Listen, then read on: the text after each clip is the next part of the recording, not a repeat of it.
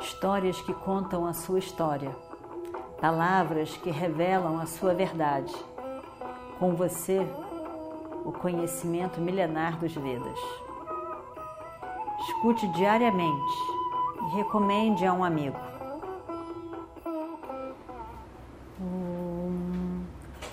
Vakratunda Mahakaya Surya Koti Samaprabha Nirvignam Kurume Deva Sarvakaryeshu Sarvada Continuando então a nossa história do Mahabharata,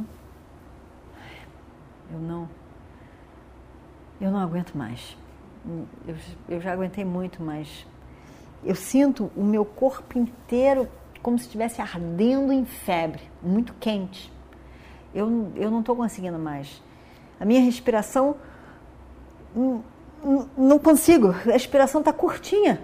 Eu não consigo respirar direito. E esse não conseguir respirar está me botando mais cansado ainda. O coração está tá muito acelerado. E eu tenho uma sensação de que eu vou, eu vou desmaiar. Eu, eu, aí, de repente, quando ele está dizendo isso, estava dizendo isso, tem uma sensação que vou desmaiar. De repente, de repente, o céu ficou todo escuro. Não se via mais nada. Como se tudo tivesse desmaiando. A natureza estava desmaiando junto com Yudhishthira. Tudo escuro. Tudo, tudo, tudo escuro. E nuvens pesadas, grossas, escuras no céu. Amanhã estava tão bonita, todos os raios de sol, tudo brilhando. De repente, naquela meio daquela escuridão, eles sentiram um vendaval. Vendava, ventava, ventava, ventava. As árvores começaram a ser arrancadas do chão. As pedras da montanha começaram a rolar. E eles ali no meio daquilo, e, a, e, e o vento, o vento puxava e fazia um barulho, um assovio. E, eles não sabiam de onde que vinha aquele vendaval sem mais nem menos. O céu começou a ficar mudando de cor. A terra foi totalmente tomada por um, um, um pó, porque aquelas pedras produziam um, um, pó de pedra quebrada, né? aquela areia, mas de pedra. A areia, naquele vendaval, começou a ventar para tudo que é lado, subia, subia, e eles ali no meio daquilo. Eles não conseguiam nem ver um ao outro pertinho. Falar então não dava. Era o vento só que falava, ninguém falava nada. E o, o barulho da, da ventania era muito, muito, muito forte. E aí as árvores começaram a desmoronar, as pedras começaram a rolar e, e parecia uma destruição total de tudo. O, o, as árvores que estavam de pé começaram a se sacudir aquelas que eram mais fraquinhas eram arrancadas mesmo, ficavam só aquelas fortes ali. E se a gente olhasse para as montanhas e via nuvens muito perto, nuvens, nuvens pesadas, nuvens de chuva, de que muita chuva está por vir. E aí eles, eles, eles olharam para o lado, não tem para onde ir, não, não, não tem para onde ir, porque tinha pedra, tinha árvore, tinha vento, tinha tudo no meio do caminho. E, árvores grandes, é, montanhas grandes viraram várias pequenas montanhas, porque elas, as rochas iam caindo, as pedras grandes iam se amontoando e fazendo uma nova montanha aqui, uma nova montanha ali. Era uma coisa realmente apavorada, apavorante. Bhima estava segurando Draupadi no colo, que ele tinha pego Draupadi, que ela estava fraca, e com uma mão, e com a outra ele estava tentando segurar as pedras que parecia que vinham na direção deles, atacando eles. Então ele ia segurando, segurando, segurando, e, e, e com o outro ela segurava ela no colo. Imagina, uma mulher pesada, e, e com a outra ele segurando as mãos. Parecia que tinham os elementos estavam os elementos da natureza estavam em combate entre eles, porque era, era o, calor, o vento, o, o, a água e os pingos grandes de chuva começaram a cair com muita força. Era incrível, uma fúria de vento. Parecia que a natureza estava em fúria. E a chuva caía muito e muito pesada e pingos muito grandes. E depois a chuva começou a ficar mais forte e ele sentiu como se fossem flechas caindo no corpo deles. Flechas realmente entrando, como pequenas. O, o gelo, né? e ao mesmo tempo aquilo, a temperatura alta, a temperatura baixa, e ao mesmo tempo faziam bolinhas de gelo. Iam batendo aquela chuva neles. Era realmente algo incrível, de fúria para tudo que é lado da natureza. E o Destira ficou surpreso, realmente surpreso, olhou para aquilo tudo, em choque, como é que era isso, não conseguia falar, mas ele olhou, olhou e pensou: se eu fosse nesse momento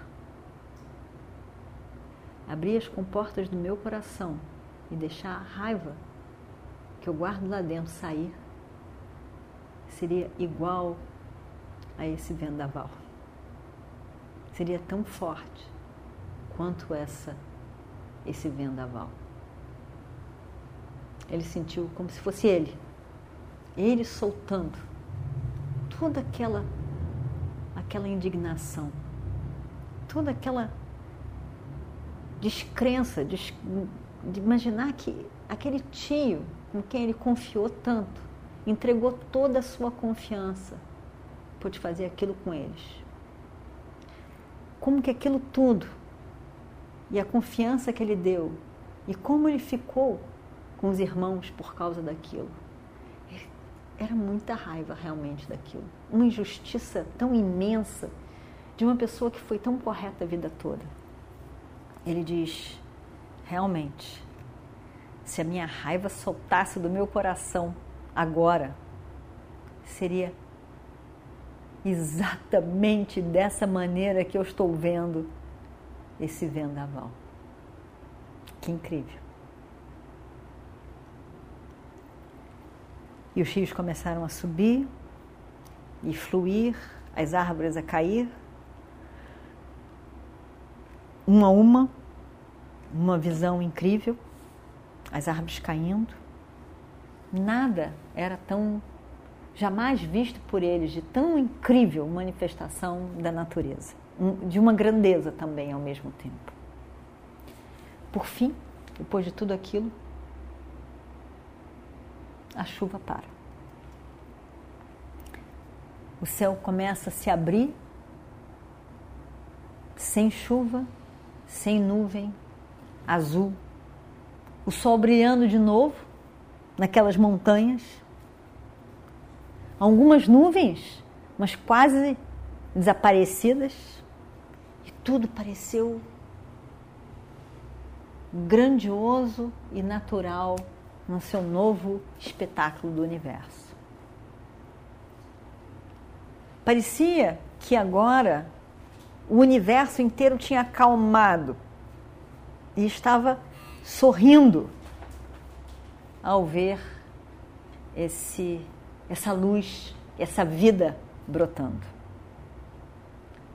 E parecia também, como muito mais tarde, Yudhishthira vai também ver uma nova organização parecia que a própria natureza estava dizendo: está tudo bem, está tudo em paz, já está tudo em ordem novamente. E aquela visão daquilo tudo encanta o coração daqueles peregrinos, de todos aqueles peregrinos.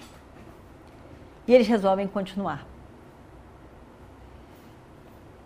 E vão subindo as montanhas e vão subindo as montanhas, andando. Mas Draupadi estava realmente muito fraca. E de novo ela desmaia.